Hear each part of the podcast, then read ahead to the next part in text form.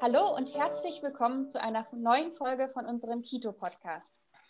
Ich hoffe, ihr hattet alle schöne Weihnachtsferien und seid gut in 2021 angekommen. Mein Name ist Johanna Jürging und ähm, wir haben heute hier zu Gast Susanne Haupt.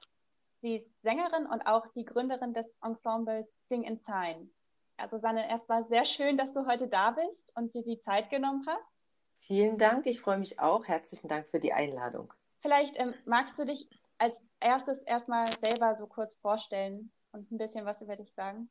Also ich habe hier in Leipzig äh, klassischen Gesang studiert und arbeite als freiberufliche Konzertsängerin und Kinderstimmbildnerin im Projekt Singt euch ein der Bachmusikschule und äh, der Opern-Kinderchöre hier in Leipzig. Ja, dann ähm, würde ich mich auch nochmal selber vorstellen und auch Kito vorstellen. Ich habe ja schon gesagt, ich heiße Johanna und studiere Musikwissenschaft an der Uni Leipzig. Und Kito ist eine Initiative von Musikwissenschaftsstudierenden in Leipzig. Und wir wollen euch mit diesem Podcast einen Einblick in das Leipziger Musik- und Kulturleben geben. Am Anfang versuchen wir auch immer zu sagen, woher wir uns eigentlich kennen und ich nehme das schon mal vorweg. Also du beschäftigst dich ja auch nicht nur mit ähm, Stimmbildung und Gesang, sondern auch damit, Gesang und Gebärden zusammen zu verbinden. Und ich habe dich kennengelernt, indem ich ähm, diesen Winter im Leipziger Oratorienchor gesungen habe, wo wir den Schlusschor von Beethovens 9. Sinfonie zusammen mit Gebärden erarbeitet haben. Mhm. Und dieses Projekt ging ganz stark auch von dir aus. Und mhm. ja, da habe ich dich kennengelernt und das war auch der erste Kontakt zu dieser ganzen Kultur.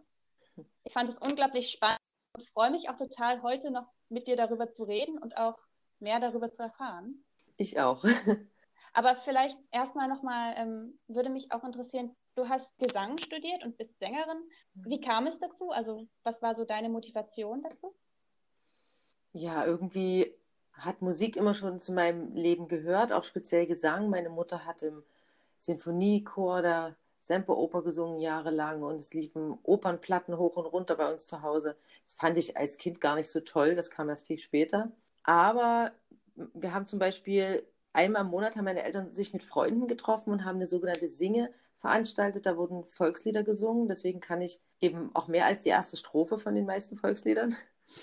Und wir waren fünf Jahre in Ägypten und das waren ja Zeiten ohne FaceTime und überhaupt ohne Internet. Und deswegen haben wir als Kinder Kassetten besungen für meine Großeltern und in die DDR geschickt, damit die uns äh, hören konnten. Und also das Singen gehörte einfach ganz normal dazu. Es wurde einfach auch mehr gesungen als so heute oft in Familien.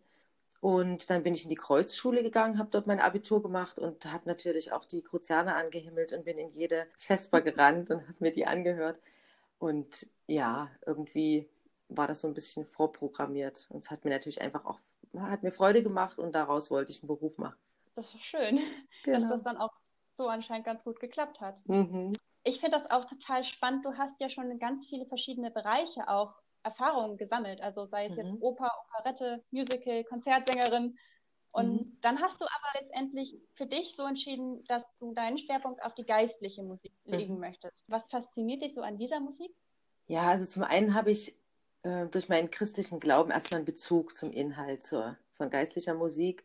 Und wahrscheinlich berührt es mich deshalb auch. Dazu ist meine Stimme auch dafür gut geeignet. Das kommt auch noch dazu. Und der Glaube verbunden mit Musik, das finde ich eben immer sehr Trost spendet, was Kraft gibt. Und weil ich dasselbe so empfinde, kann ich es, glaube ich, auch besser transportieren. Und mhm. ich glaube, das ist das, was mich so anspricht, einfach, was so einfach zu mir passt.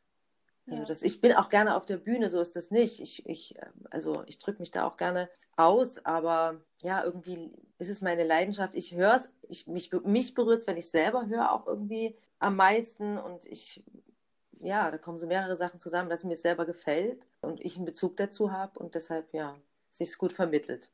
Wir haben ja gerade auch schon angesprochen, ein weiterer Schwerpunkt ist ja auch die ähm, Arbeit, Musik für Hörgeschädigte zugänglich zu machen. Mhm. Und ich habe schon gerade erzählt, wie so mein erster Kontakt zu dem Thema war. Wie war das denn bei dir? Wann hast du das erste Mal mit Hörgeschädigten zu tun gehabt? Also, das war schon ziemlich zeitig. Meine Mutter ist Lehrerin und äh, es gab von ihrem Gymnasium aus ein Lager in Altenkirchen auf Rügen, so ein Schullager und da sind wir jedes Jahr hingefahren und da waren dann ihre Schüler, aber eben auch wir in diesem Lager. Das sind so ganz einfache Baracken gewesen. In diesem speziellen Jahr waren eben nicht nur Schüler aus dieser Schule dabei, sondern auch eine Gruppe hörgeschädigter Kinder. Wir haben, wir haben ganz normal zusammen gespielt und ich fand diese Sprache unglaublich faszinierend und hatte so rückblickend überhaupt nicht das Gefühl, dass ich jetzt, ein, dass die Kinder ein Defizit haben, sondern dass ich eins habe, weil ich diese Sprache nicht kann, sondern die mhm. diese tolle Sprache können. Mich hat das unglaublich fasziniert und ich habe da Gebärden gelernt und Kinder sind da sowieso nonverbal noch viel offener, sage ich mal. Und ja. ähm, ganz unbefangen haben wir da äh, kommuniziert und das ging auch gut. Ich habe nicht das Gefühl gehabt, dass wir uns irgendwie nicht austauschen konnten. Hat irgendwie funktioniert.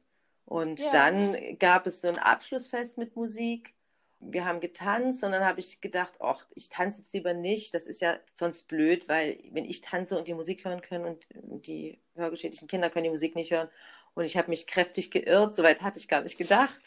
Denn äh, ja, die haben sozusagen einfach nur die Musik gespürt, Lautsprecher angefasst, Schuhe ausgezogen und ähm, mitgetanzt. Und da habe ich gedacht, okay, ach Gott, ja, na klar, Musik kann man ja sehen über Bewegung und kann man auch spüren. Und das war überhaupt kein Problem. Wir haben ganz ja. normal miteinander getanzt. Das war so die, die erste Begegnung. Und ja, mich hat das immer fasziniert, also sich auf so eine Weise auszudrücken. Und ich finde es ästhetisch und so eine Bildsprache, irgendwie spricht mich das an. Und dann habe ich ähm, mit meinem dritten Kind Babyzeichensprache genutzt, war auch davon so fasziniert, dass ich dann eine Ausbildung gemacht habe und äh, ErzieherInnen und ähm, ja auch Eltern mit Kindern, mit Babys sozusagen weitergebildet habe und diese Babyzeichensprache genutzt habe. Das war dann so der nächste Punkt. Und dann hatte ich auch ein taubes Kind mit in einem Eltern-Kind-Kurs. Und daher, da kam dann die Verbindung plötzlich wieder. Ah. Also das war jetzt erstmal so das, mein erstes Erlebnis als Kind. Ja, und du hast dich dann auch dazu entschieden, ein ähm, Ensemble zu gründen, mhm. Sing Sign, mhm. für Hörgeschädigte und Hörende. Mhm. Ähm, kannst du da mal erklären, was genau das Konzept ist? Ist gar nicht so einfach. Wenn ich es mal runterbreche, versuchen wir Musikkultur und Gehörlosenkultur zu verbinden, um Perspektivwechsel anzuregen.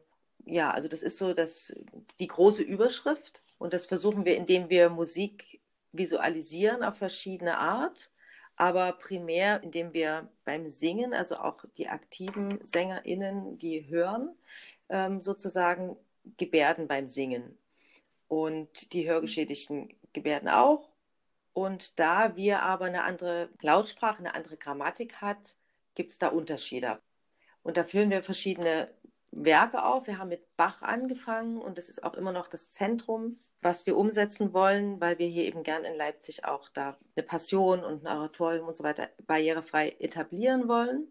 Also im Prinzip sind in dem Ensemble Hörende und Hörgeschädigte Mitwirkende und wir zeigen audiovisuell Musik mit Hinzunahme von Gebärden, aber auch von szenischen Elementen und mit Farben und Licht und Videoinstallationen. Und da gibt es tausend Ideen, wie man Musik visualisieren kann. Auf der einen Seite den Text mit Gebärdensprache und auf der anderen Seite auch die Instrumentalmusik versuchen wir zu visualisieren. Entweder auch mit, mit Gesten oder eben mit Farben und allem Möglichen. Genau. Und das, äh, die, die größte Herausforderung ist die Übersetzung der Texte eigentlich und natürlich das Erlernen für, für, also es gibt verschiedene Herausforderungen für Hörende zum Beispiel, also natürlich dieses Parallel Singen und Gebärden ist schon mal eine Herausforderung. Mhm. Und für die Hörgeschädigten natürlich auch in, diese Sprache, ist ja keine Alltagssprache, die wir da übersetzen, umzusetzen ja. und auch ähm, in unserem Tempo. Ne? Oft sind ja, ist es ja eine ganz, ganz langsame Gebärde, mit uns zusammen im richtigen Metrum zu gebärden. Mhm. Das ist so die, für beide Seiten unterschiedliche Herausforderungen sozusagen. Ähm, nur weil du das gerade schon so erzählt hast, ihr macht viel mit Bach, also eure Konzertreihe heißt ja tatsächlich auch Bach mit den Augen hören. Mhm. Das wollte ich nochmal hier einbringen. Genau, und jetzt, ähm, du hast es gerade schon gesagt, die, es gibt Unterschiede zwischen der unserer Sprache und der Gebärdensprache, auch in der mhm. Grammatik. Mhm. Und es gibt ja auch gar nicht diese eine Gebärdensprache. Vielleicht kannst du mal mhm. erklären, was es da alles gibt und wie ihr damit umgeht. Ja, also zum einen gibt es die deutsche Gebärdensprache, die DGS ist das abgekürzt. Die hat ähm, eine andere Grammatik als unsere Lautsprache und hat äh, auch verschiedene Dialekte. Also es gibt nicht die deutsche Gebärdensprache. Es gibt ja in jeder Region, wie das in der Lautsprache auch ist, verschiedene Gebärden für verschiedene Worte. Kriegt man aber im Kontext raus. Also es ist trotzdem einfacher, glaube ich. Ja, und wenn ich zum Beispiel die Hörgeschädigten nach irgendeiner Gebärde frage, gibt es äh, Momente, wo dann alle, alle eine unterschiedliche Gebärde zeigen, weil sie alle eine unterschiedliche Gebärde kennen. Also es ist, die Gebärde ist manchmal schwierig sozusagen zu finden. Und LBG, das ist die Lautsprachbegle sind lautsprachbegleitende Gebärden, die sind quasi die Gebärden unserer Lautsprache angepasst. Und LUG gibt es auch noch lautsprachunterstützende Gebär, äh, unterstützende Gebärden, wo dann eben nicht, zum, nicht jedes einzelne Wort sozusagen ähm, gebärdet wird, sondern nur der grobe, grobe Inhalt. Das ist schon mal ah. der Unterschied. Genau, also ganz am Anfang, ich, als ich mich da damit auseinandergesetzt habe, habe ich ja gedacht, okay, äh, ich singe mit Gebärdensprache. Und dann bin ich, habe ich mich mit einem gehörlosen Mann getroffen, der mich da erstmal aufgeklärt hat und mir gesagt, jetzt geht mhm. überhaupt nicht. Und dann habe ich gesagt, naja gut, dann singe ich einfach. Also ich gebärde in Gebärdensprache, aber singe in Lautsprache. Und dann hat er auch wieder gesagt, nee, das geht auch nicht, weil das Mundbild entscheidend ist. Also wenn zum Beispiel ja. Ball und Kohl die gleiche Gebärde hat, erkenne ich den Unterschied übers Mundbild. Also das war dann das Zweite. Und dann habe ich gesagt, okay, dann geht das also gar nicht, wie wir das machen.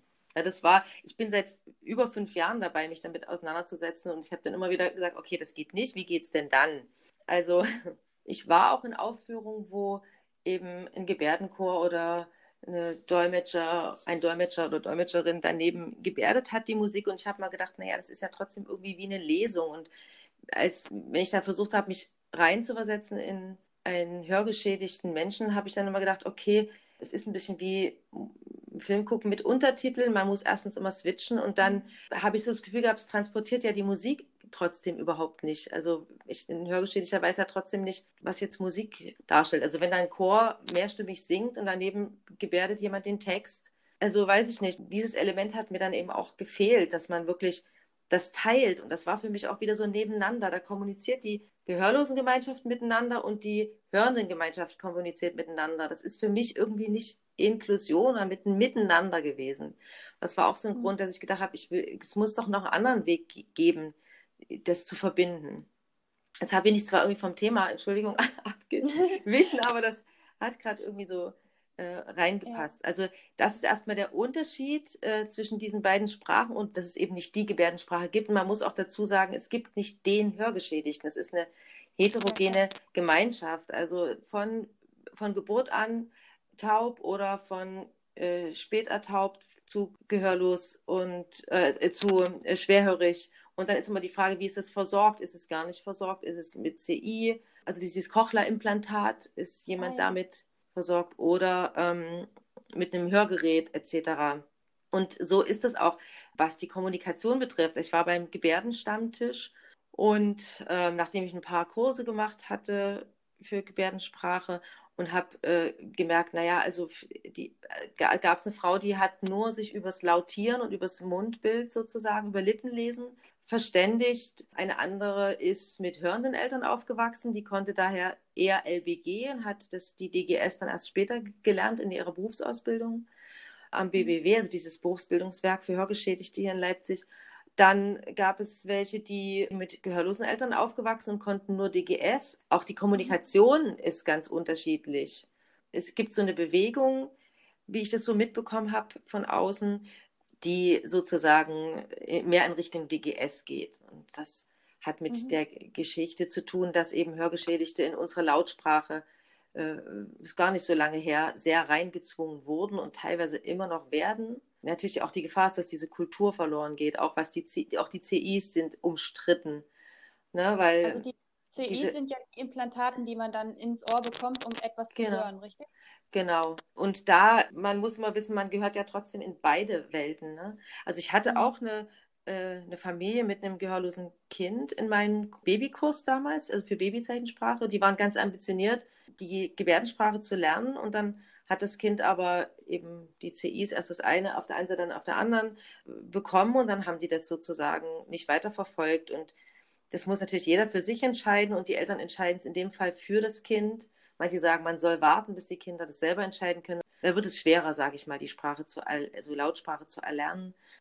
Ich finde nur, dass, das ist jetzt meine persönliche Meinung, dass dieses Kind trotzdem in beide Welten gehört. Wenn die Technik ausfällt, die Batterie mhm. alle ist, sie sind im Schwimmbad, hört es einfach nichts. Und ich finde es wichtig, beides zu können. Aber vielleicht haben die Eltern sich ja. auch irgendwann doch nochmal auf den Weg gemacht. Und das, ich weiß es nicht. Aber das ist so mein, mein Gefühl dazu. Dass, äh, und deswegen ist aber eben auch diese Versorgung umstritten und die Sorge, dass diese Kultur verloren geht. Gerade und deswegen gibt es in der Bewegung sozusagen auch dagegen, die versuchen, die Gebärdensprache mehr zu etablieren und von dieser Lautsprache begleitenden Gebärde, die eben mit unserer Lautsprache zu tun hat, ein Stück wegzukommen. Also es wurden Kindern auf die Hände geschlagen äh, in der Schule, die gebärdet haben, die sollten unbedingt lautieren. Und das ist ja, wenn man selber keine Kontrolle übers Ohr hat und lautieren muss, ist, und die haben auch natürlich, merkt man ja, dann zieht man Aufmerksamkeit auf sich, weil man die Lautstärke und das Artikulieren ja gar nicht so kontrollieren kann. Und das Viele fühlen sich damit unwohl, mussten das aber machen. Also das ist, äh, ja. das hat einen Grund, warum äh, es da gerade so, eine Bewegung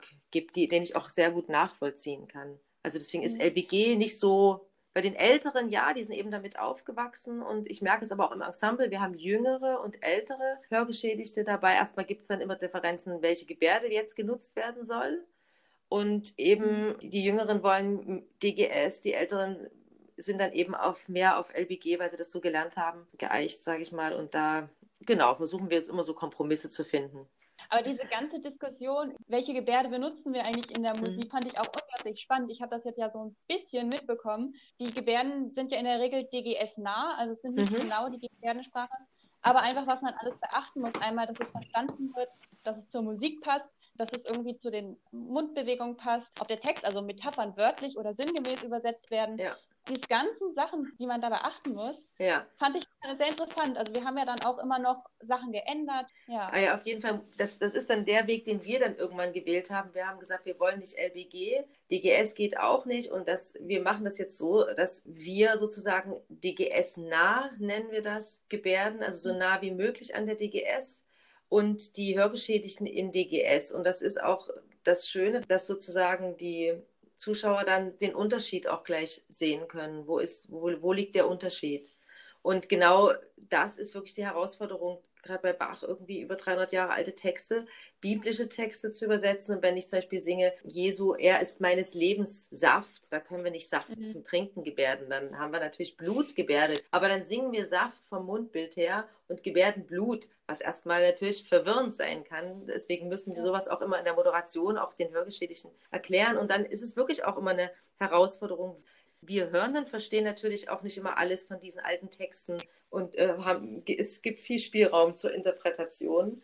Und wann interpretieren wir was und, oder wann erklären wir was, indem wir einfach den, den Sinn übersetzen und wann entmündigen wir sozusagen nicht auch Hörgeschädigte und lassen auch, geben auch den Raum, sich damit auseinanderzusetzen. Also das ist tatsächlich immer die Herausforderung. Es ist eigentlich immer so eine situative Entscheidung, in welcher Zeile sozusagen entscheiden wir uns für welche Übersetzung.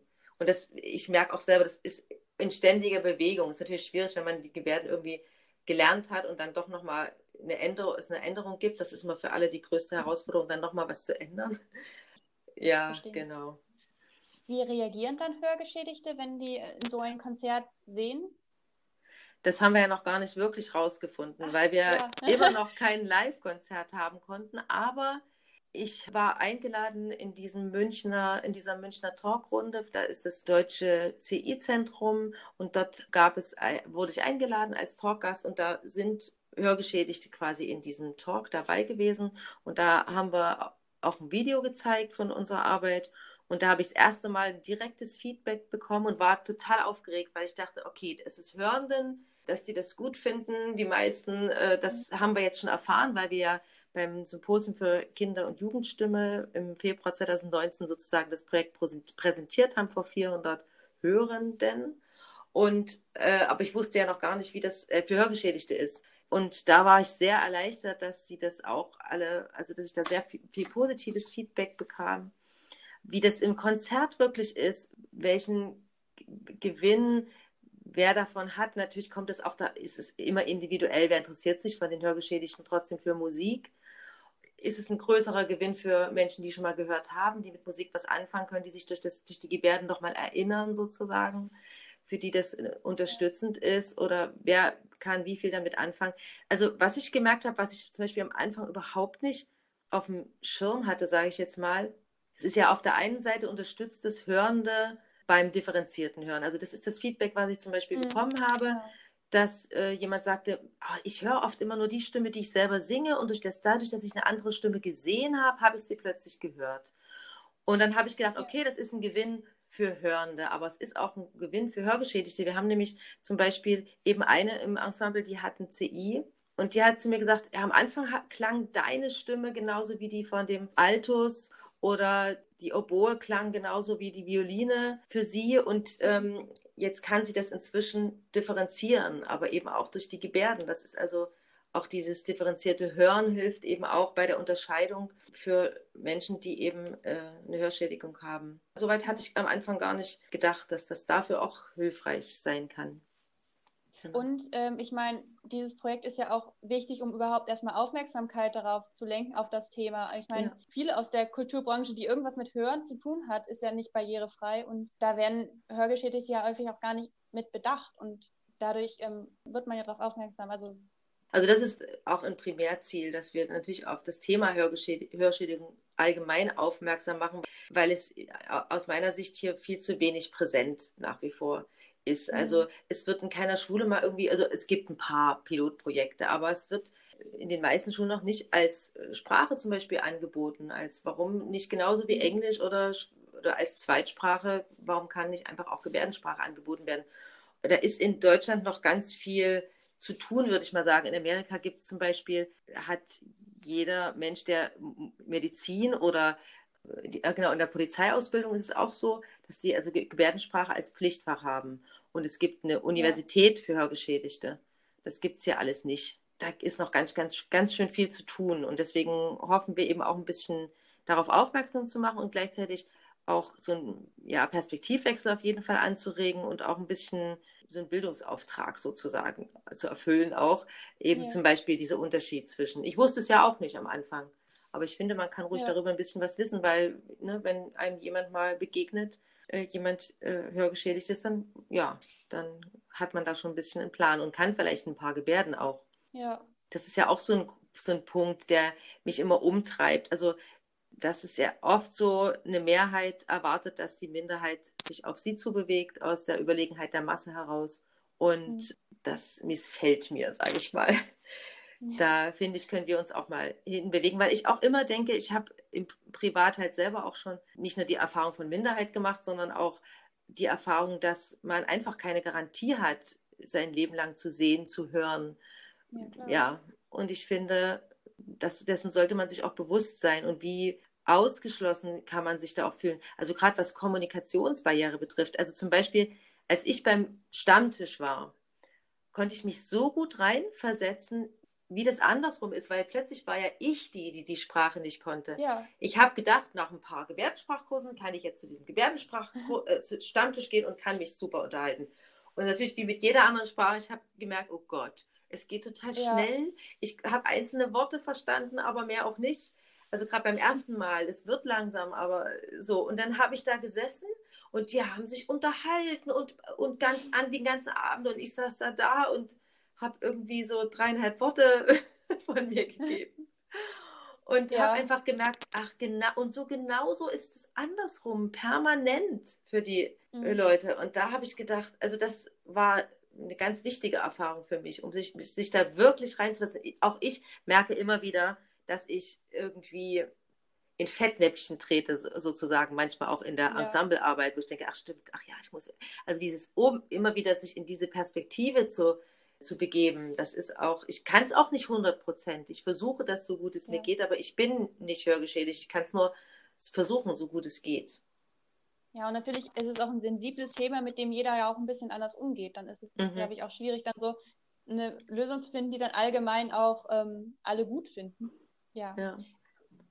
Was glaubst du, ähm, mhm. sollte so Gebärden bei Konzerten vielleicht in Zukunft auch zum Standard werden, dass es vielleicht in jedem Konzert auch irgendwie Gebärden gibt? Also auf der einen Seite ist es ja so, dass mein Gedanke auch ja so entstanden ist, dass ich gedacht habe, Mensch, wir sind hier Bachstadt schlechthin. Es finden jedes Jahr 30 Weihnachtsoratorien hier statt und Passionen jedes Jahr. Und gleichzeitig haben wir hier in Leipzig das größte Berufsbildungswerk Deutschlands für Hörgeschädigte, das BBW. Und warum ist hier nicht ein Weihnachtsoratorium oder eine Passion barrierefrei? Warum gibt es am Wochenende zwei Motetten in der Thomaskirche mit den Thomanern? Warum sind die nicht barrierefrei? Also das ist, was dann einfach meine Intention auch, auch war, unter anderem dem was entgegenzusetzen und zu sagen, wir etablieren hier eine Passion und ein Oratorium jedes Jahr, was barrierefrei ist. Und auf der einen Seite, ja, werde ich das auch anregen, dass eben zum Beispiel bei einer Motette auch jemand steht und gebärdet. Also auf der einen Seite finde ich es wichtig, mhm. dass die Möglichkeit für Hörgeschädigte besteht, dort so eine Veranstaltung zu besuchen. Also dass man nicht per se schon mal ausgeschlossen ja. ist. Das auf jeden Fall, das ist das, das, eine. Das andere ist natürlich, dass Hörende dadurch auch aufmerksam gemacht werden auf das Thema. Ja. Das, das ist schon mal das Zweite. Und man lernt natürlich nebenbei auch ein paar Gebärden gleich. Ja, und klar. auf der anderen Seite das kann ich natürlich auch nur bedingt beantworten, wie groß der Gewinn ist, wenn jetzt äh, jemand daneben steht und einfach nur den Text gebärdet. Das ist dann sozusagen ein bisschen, ich, stelle mir das halt vor wie eine Lesung. Ne? Also diese, gerade dies, was ich gesagt habe, diese Polyphonie kann man nicht zeigen und mit Musik äh, Dolmetschen hat das jetzt erstmal nicht so viel zu tun. Deswegen haben wir uns ja auf den Weg auch gemacht und singen eben, ähm, also und man kann sozusagen die Struktur von Musik sehen. Also zum Beispiel hat eine Hörgeschädigte zu mir dann gesagt, sie hat gar nicht gewusst, dass das so ist, dass sie hat gesagt, wir singen immer alle, also ähm, sozusagen homophon, also jeder, wir singen alle das Gleiche immer. Sie hat das ja. durch das Gebärden erstmal gesehen, dass wir eben gerade in so einer, wenn so eine Fugenstruktur gegeben ist, sieht man das ja so schön, ne? dass dann man verschiedene ja. anfängt und dann wieder zusammenkommt und so. Und das hat sie dadurch das erste Mal registriert, wie Musik strukturiert sein kann auch das sieht man ja sonst nicht. Also das ist ja auch, das, deshalb haben wir uns ja bewusst auch dafür entschieden, es selbst zu tun. Und, und natürlich auch, weil wir es dann eben doch zusammen tun und nicht nebeneinander. Ja, auch klar. wenn es nicht so einfach ist. Hm?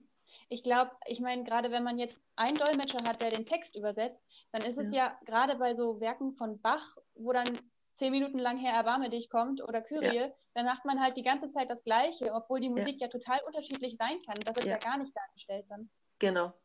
Aber man muss ja auch sagen, grundsätzlich ist die Kombination von Musik und Bewegung gar nicht ja so fremd. Ich meine, der Dirigent macht ja auch Gesten und Bewegungen, versucht die Musik darzustellen. Das könnte er ja theoretisch auch fürs Publikum machen. Ähm, also oder eine andere Person. Sowas. Das ist ja generell nicht fremd. 90 also auch wir, also wenn ich dich jetzt so anschaue, was du gerade gebärdet hast, also 90 Prozent unserer verbalen Äußerungen verbinden wir mit Gestik. Das gehört zu Hörenden, zu ja. Blinden, zu Hörgeschädigten. Das gehört einfach zum Mensch dazu.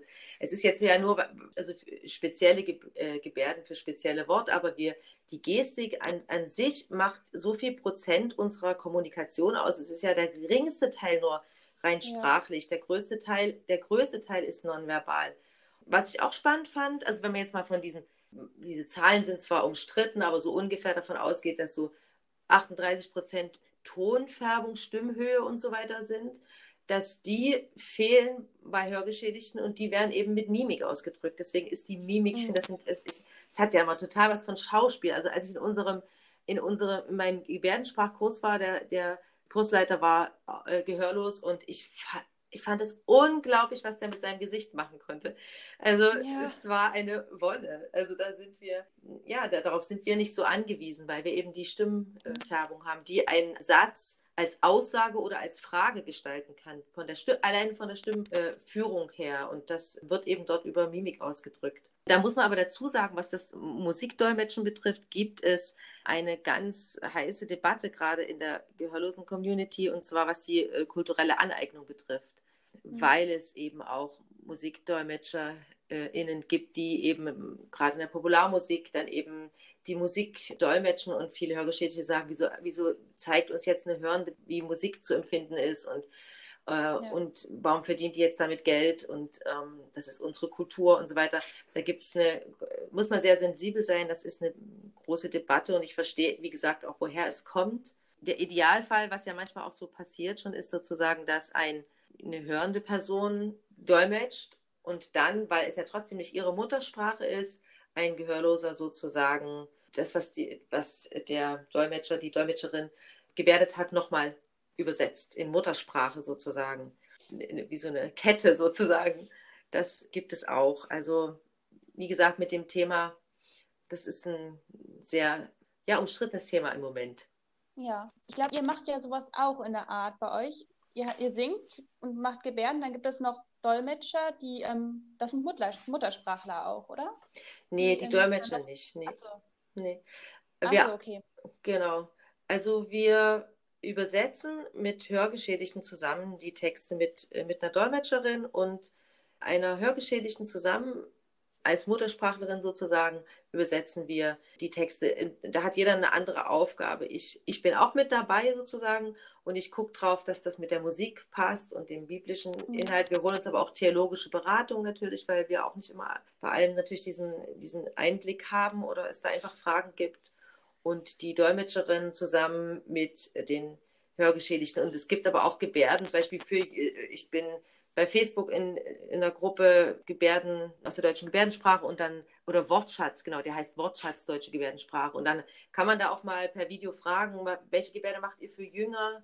Und dann habe ich da ganz mhm. viel Anregungen bekommen oder man fragt eben in der gehörlosen Community rum, kennt ihr eine Gebärde für Dornenkrone oder irgendwie? Und dann, ähm, ja. genau, da kriegt man da so Input. Wie funktioniert da die Zusammenarbeit von euch? Ich meine, ihr seid Hörende und Hörgeschädigte und ähm, sprecht alle irgendwie auch unterschiedliche Sprachen. Wie mhm. funktioniert das da bei euch im Ensemble? Also einmal haben wir meistens eine Dolmetscherin dabei, die mhm. vermittelt zwischen den Hörenden und Hörgeschädigten. Und zwei sind schwerhörig mit einem Gerät, aber kommunizieren trotzdem mit einem Hörgerät und kommunizieren trotzdem mit Gebärdensprache.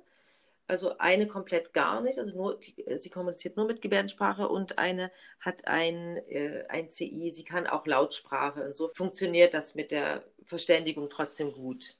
Also es gibt Missverständnisse zwischendurch auch zur Genüge, aber es ist immer möglich, sie irgendwie aufzuklären. Genau. Ja, wir kommen nochmal zurück zu C und Zahlen. Und zwar, mhm. ähm, du hast es anfangs schon gesagt, aber ihr gestaltet ja auch die sehr vielseitig. Also es gibt einmal, ihr singt und gebärdet, aber ihr macht auch szenische Teile da drin und mhm. ihr macht ja auch Interaktion mit dem Publikum, richtig? Mhm, ja. Ähm, ich habe so ein paar Videos ja auch gesehen, hier, als bevor ich das Gespräch mit dir geführt habe. Und da war eine Stelle, wo man das ganze Publikum gesehen hat, wie alle diese Gebärden machen. Und da habe ich so eine Gänsehaut bekommen. Obwohl ich ja jetzt hier zu Hause in meinem Zimmer vorm Computer sitze, hat mhm. mich das so berührt einfach das zu sehen, wie alle das gemeinsam machen. Und ich meine, Musik hat ja an sich schon so eine, so eine Verbindung, eine Wirkung. Und ich glaube, wenn dann da noch die Bewegung dazukommt, das verstärkt das ja nochmal. Also das muss doch ein unglaubliches Gefühl gewesen sein, das so mitzuerleben, oder? Auf jeden Fall. Das war beim Symposium für Kinder- und Jugendstimme, was ich vorhin erwähnt habe. Da waren 400 äh, Zuschauer dabei. Und also ich musste mich da, ich musste da sehr ein Kloß im Hals unterdrücken es war sehr, sehr emotional, muss ich wirklich sagen. Es gibt eben plötzlich noch eine, noch eine andere Erlebnisdimension plötzlich, wenn man das mitgebärdet. Das kommt schon auch noch dazu. Dieses, das haben, also die Rückmeldung von Hörenden war vielfältig, dass es, oh, ich habe diese Musik nochmal ganz auf einer ganz anderen Ebene wahrgenommen und das hat mich ja. berührt. Also es scheint mehr zu rühren. Und ich, was ich eben auch finde, das hat jetzt gar nicht mit der Hörschädigung in dem Sinne zu tun, sondern was ich vorhin gesagt habe, man man gebärdet beim Sprechen auch. Und in der klassischen Musik bekommen wir das ja abtrainiert. Wir haben Text, wir singen Text mhm. und bekommen sozusagen vermittelt, dass wir ganz ruhig da stehen und uns nicht bewegen und sowieso nicht gestikulieren. In der alten Musik ist es ein bisschen aufgebrochen, weil es eben die historische Gestik ja früher auch gab. Aber mhm. ähm, das hat mich zum Beispiel immer unglaublich angestrengt. Ich habe immer das Gefühl, ich brauche ganz viel Energie, um das Natürliche zu unterdrücken und kann deswegen auch schlechter singen, sage ich mal, weil ich dieses, weil ich Energie verbrauche, um das zu unterdrücken, was ich eigentlich, was zum Sprechen dazu, also auch im Gehirn gehört eben einfach Gestik und Sprache zusammen. Wenn man was Emotionales oder was Schwieriges erklärt, umso mehr äh, ja. nimmt man quasi Gestik dazu, um, ja, ja, ja, um ja. Worte, du siehst es gerade bei mir, um, um Worte zu finden. Und, und wenn ich das weglasse, fehlt einfach auch, ich denke auch, dass dem Zuschauer eine, ein Teil der Kommunikation fehlt, wenn die Gestik fehlt, weil es zu unserer Kommunikation zu, zu über 50 Prozent dazugehört. Ich habe ja beim Singen dann, jetzt wenn ich mich runterbreche vom Kommunikationsalter, natürlich die Musik, ich habe die Sprache und ich habe die Mimik. Aber dieses Nonverbale fällt zum Großteil weg. Und das macht für mich so wenig Sinn. Und vielleicht ist es auch das, was sie selber so gemocht haben dabei, dass es plötzlich was natürlich Organisches ist dass zum Singen einfach eine Gestik dazugehört. Na klar ist das jetzt eine Spezialgestik, aber das war für mich auch so berührend.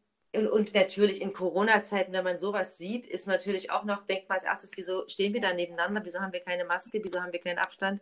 Und wünscht sich natürlich, also es berührt einen ja auch, weil man sich nach diesen Zeiten ja auch wieder zurücksehnt, miteinander Musik mhm. zu machen, ohne Abstand und ein Publikum zu haben, wo es einen Transfer gibt und nicht in eine Kamera zu singen und zu gebärden. Also das kommt sicherlich auch noch dazu, aber das war wirklich unglaublich emotional. Und ich finde es ja auch immer, ich mag generell interaktive Konzerte, weil dieses nur konsumieren, ja, aber ich finde es auch schön, wenn man selber auch irgendwie mit, sich auch mehr mit als Teil fühlt und auch selber aktiv sein kann. Insofern ja, glaub, äh, studieren wir dann immer ein paar Choräle mit dem Publikum ein, dass man das auch selber mal, selber mal gebärden kann. Da hat man, glaube ich, als Zuhörer dann auch nochmal was ganz anderes, also da nimmt man viel mehr mit. Und mhm. ähm, so Verbindung nochmal zu Bewegung beim Singen. Also ich meine, wenn ich zurückdenke, im Kinderchor, da haben wir ganz viel gemacht, immer mit Bewegung dazu. Und dann irgendwann kommt dann der Zeitpunkt, wo man dann tatsächlich nicht mehr macht und wo man dann bitte professioneller sein soll und richtig dastehen. Also, ja, ja genau, das ist es. Mit Kinder, in der Kinderstimmbildung nehme ich das genauso wahr. Da werden sich Gebärden ausgedacht oh. für die Kinder, obwohl ich dann immer sage, warum denken wir uns welche aus? Warum nehmen wir nicht einfach die, die es sowieso gibt? Und äh, ich mache das mit den Kindern ganz viel, aber das, du hast völlig recht. Und irgendwann dann bitte hat ein Chor ganz konform dazustehen und nichts Individuelles zu zeigen. Aber ich finde auch mal, man schneidet sich ein Stück Persönlichkeit ab. Ich sehe den Menschen nicht so richtig und es transportiert sich auch aus meiner Sicht weniger. Also das ist, ja, das empfinde ich ganz genauso. Warum darf man auch nicht, warum darf man im Chor nicht trotzdem auch Gestik und Individualität zeigen? Ich gucke jetzt gerade nochmal, ähm, wie ich jetzt zum nächsten Thema auch komme. Also was mich noch, ich meine, das Ensemble Sing und Zahlen, es ist ja schon eigentlich noch ziemlich neu und du hast es gerade auch noch gesagt, ihr habt eigentlich noch gar kein richtiges Live-Konzert machen können. Mhm. Vielleicht als erstes würde mich einfach noch mal interessieren, wie du die Leute gefunden hast, die das mitmachen. Meinst du jetzt Hörende oder Hörgeschädigte oder alle? Alle. alle. Am Anfang ging es tatsächlich los mit einem Soloprogramm, also wo, so, wo ich KollegInnen gefragt habe, beziehungsweise bin ich ja die einzige Frau momentan, also von den Solisten sind es die Kollegen gewesen. Wir haben ein Kantatenprogramm umgesetzt und haben angefangen, die Johannespassion zu erarbeiten, weil das ja eben das Ziel ist, das sozusagen zu etablieren. Und da mhm. haben wir einen Chor gegründet und dann hat er sich wieder aufgelöst, weil wir die Fördergelder eben auch nicht bekommen hatten beim mhm. ersten Mal und wir hätten es äh, sowieso nicht aufführen können 2020, weil ja Corona dazwischen kam. Und dann haben wir am Anfang des ersten Lockdowns im März das zweite Ensemble gegründet. Und das sind ähm, semi-professionelle SängerInnen, hauptsächlich StudentInnen der HMT und haben dann trotzdem über Zoom geprobt und dann bei mir im Garten und in der Kirche und so weiter und ein paar Videos erstellt und nun können wir wieder die Johannespassion nicht aufführen dieses Jahr und verschieben das jetzt wieder auf das nächste Jahr, was für alle eine große ja, was für alle eine große Herausforderung ist, da wirklich motiviert und dabei zu bleiben. Es gibt ja. einen harten Kern, es gibt aber auch viel Bewegung im Chor. Dann versuchen wir ein Orchester auch äh, sozusagen zusammenzustellen. Also wir haben ein paar, die schon mehrfach mit uns musiziert haben.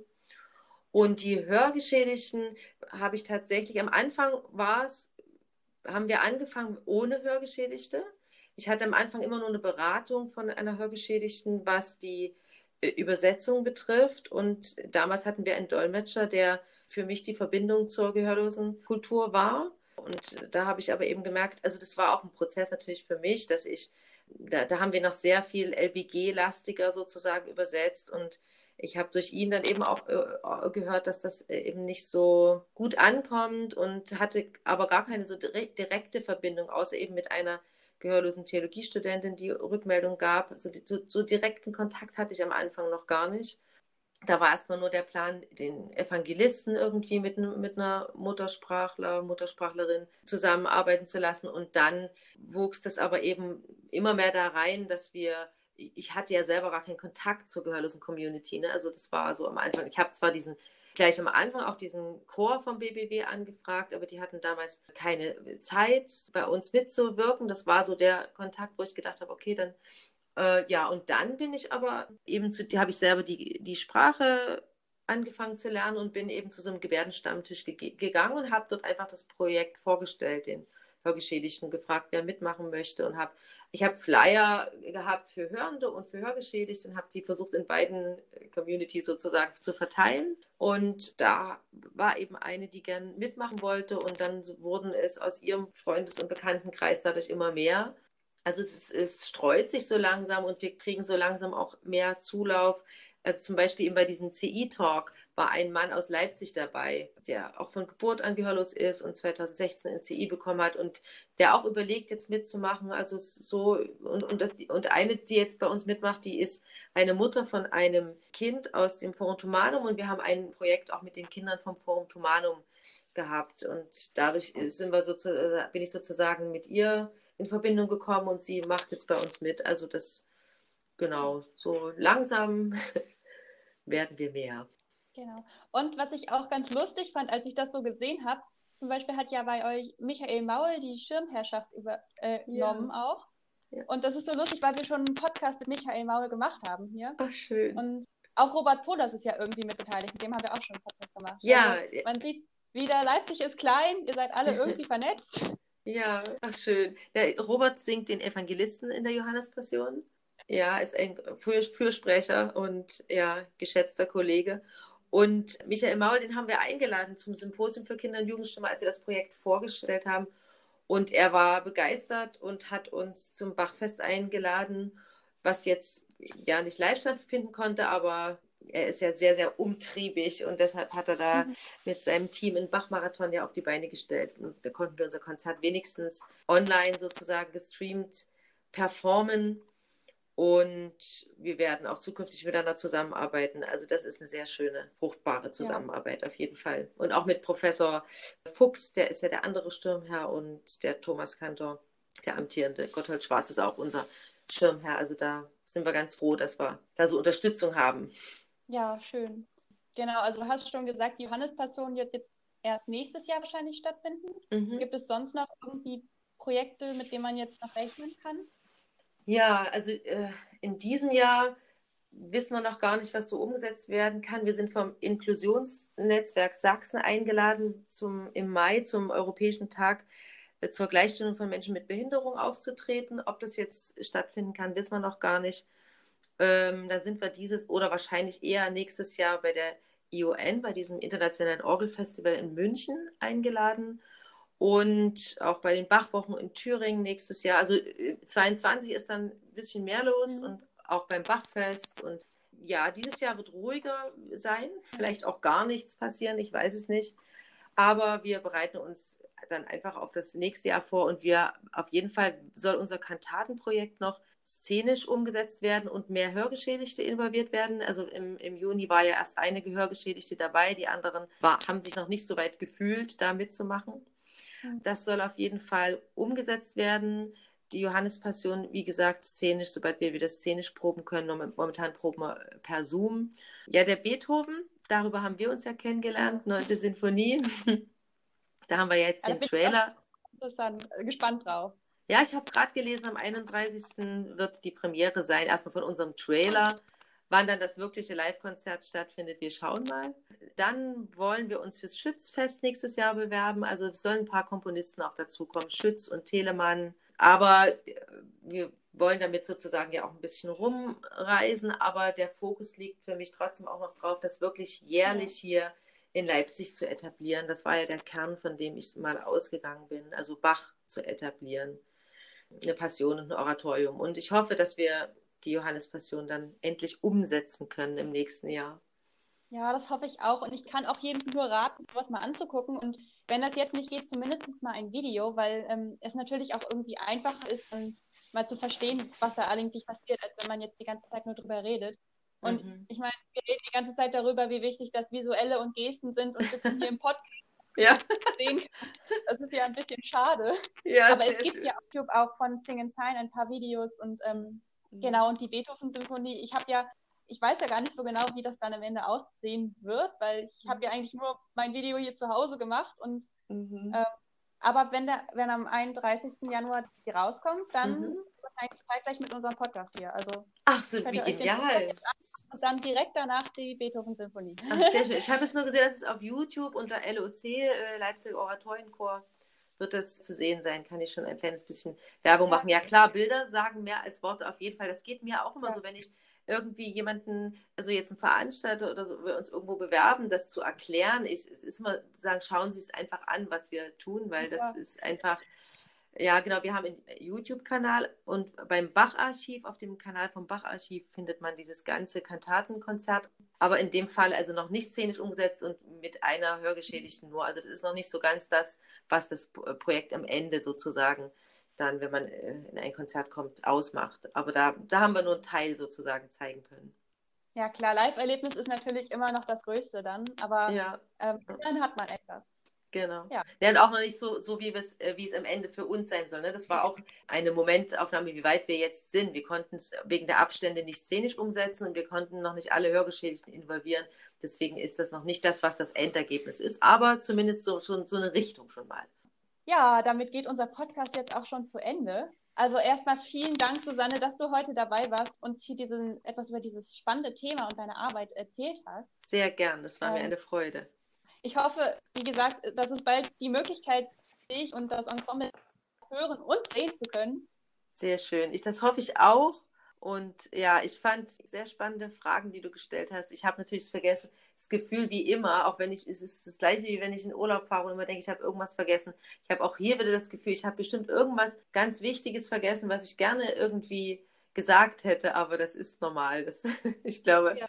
damit muss man sich abfinden, dass das so ist. Ja, ich glaube, die Essenz ist hoffentlich rübergekommen es ging so schnell, diese, äh, die, die, Zeit jetzt mit, mit dir hier. Das ist Wahnsinn.